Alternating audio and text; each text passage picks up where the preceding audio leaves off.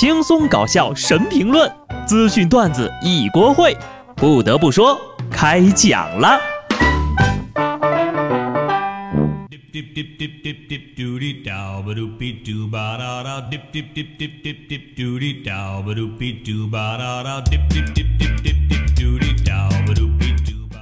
Hello，听众朋友们，大家好，这里是有趣的。不得不说，我是机智的小布。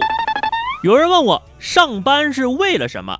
我想说呀，我上班就是为了赚足够多的钱，然后不用上班。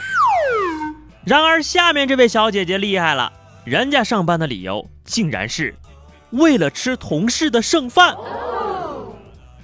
美国俄勒冈州女子阿曼达为了省钱旅游，不仅在八个月期间每天将同事的剩饭当做她的午饭，而且取消了一切的购物和下班后的社交活动。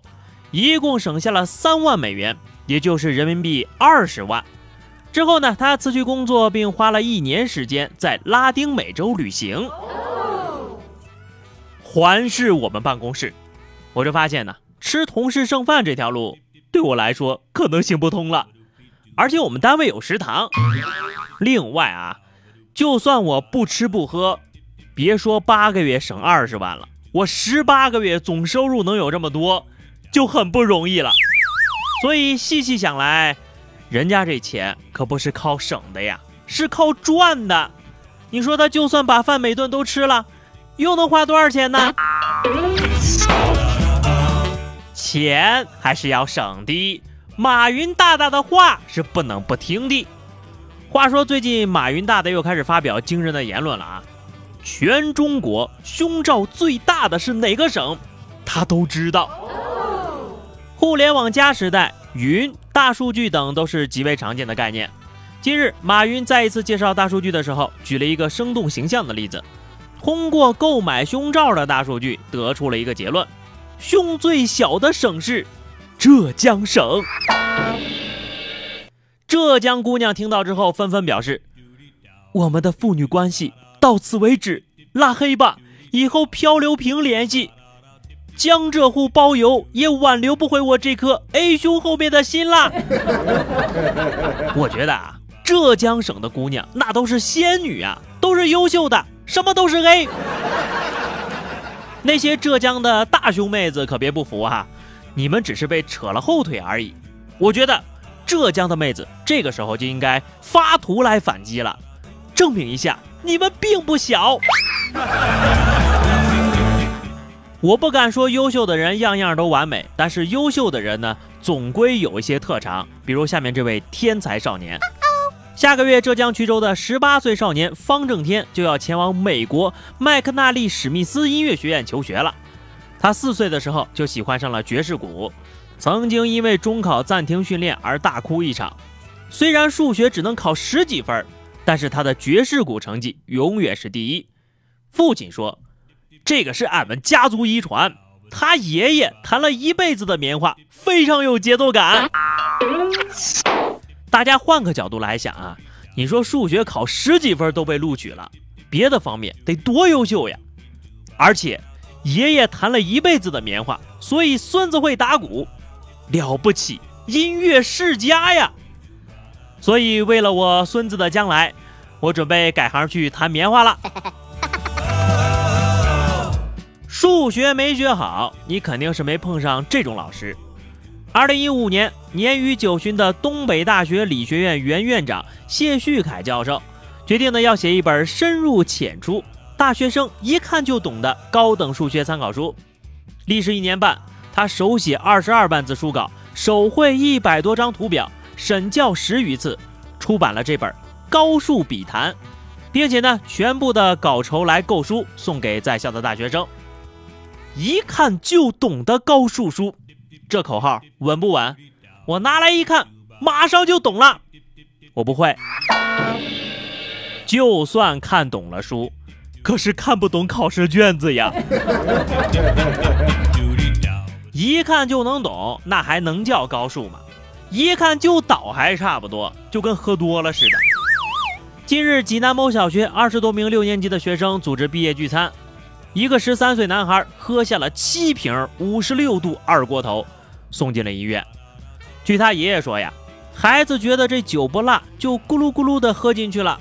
好在经过三天的治疗，这小孩呀平安出院了。饭店老板说，孩子喝酒他也不知情，而且看着他们年纪小，就没有给他们卖酒。这爷爷明显就是胡说的啊！咋能是咕噜咕噜喝的？这七瓶酒呀，明明是吨吨吨吨吨这种喝进去的。小学六年，过往云烟，唯有杯中烈酒可解我千般愁绪。来，班长、各科代表、各委员，我先干为敬。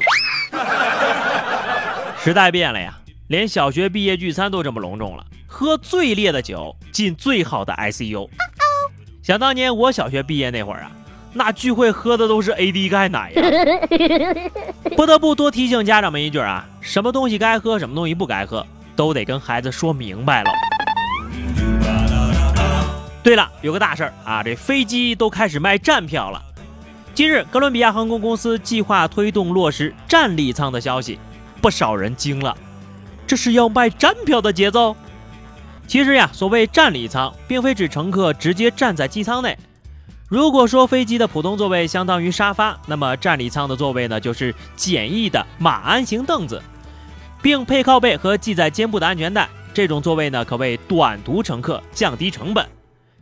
那我要是自带小马扎和麻绳，是不是能更便宜啊？其实除了站票，你还可以试试卖挂票，下飞机就用那个投弹的方式。省去了多次降落的麻烦，还有机翼票、机尾票、机顶豪华观景票。哎，你看我生了个这么会赚钱的脑子，奈何没有用武之地呀！再看看人家的优秀方案吧，在南昌某繁华路段啊，最近出现了一批共享雨伞，一共是三万把，押金十九块钱，半小时收费五毛。可是投放了没几天啊，这雨伞就全部被人拿回家了。不过呢，人家负责人却说了，这就是我们想要的，我们这叫藏伞于民。七月中旬会再次投放五千把。藏伞于民，竟然还有这种操作？别以为我不知道啊，你本来就是想卖伞的。我猜这肯定是一段经典的营销案例，必将会载入中国销售史册。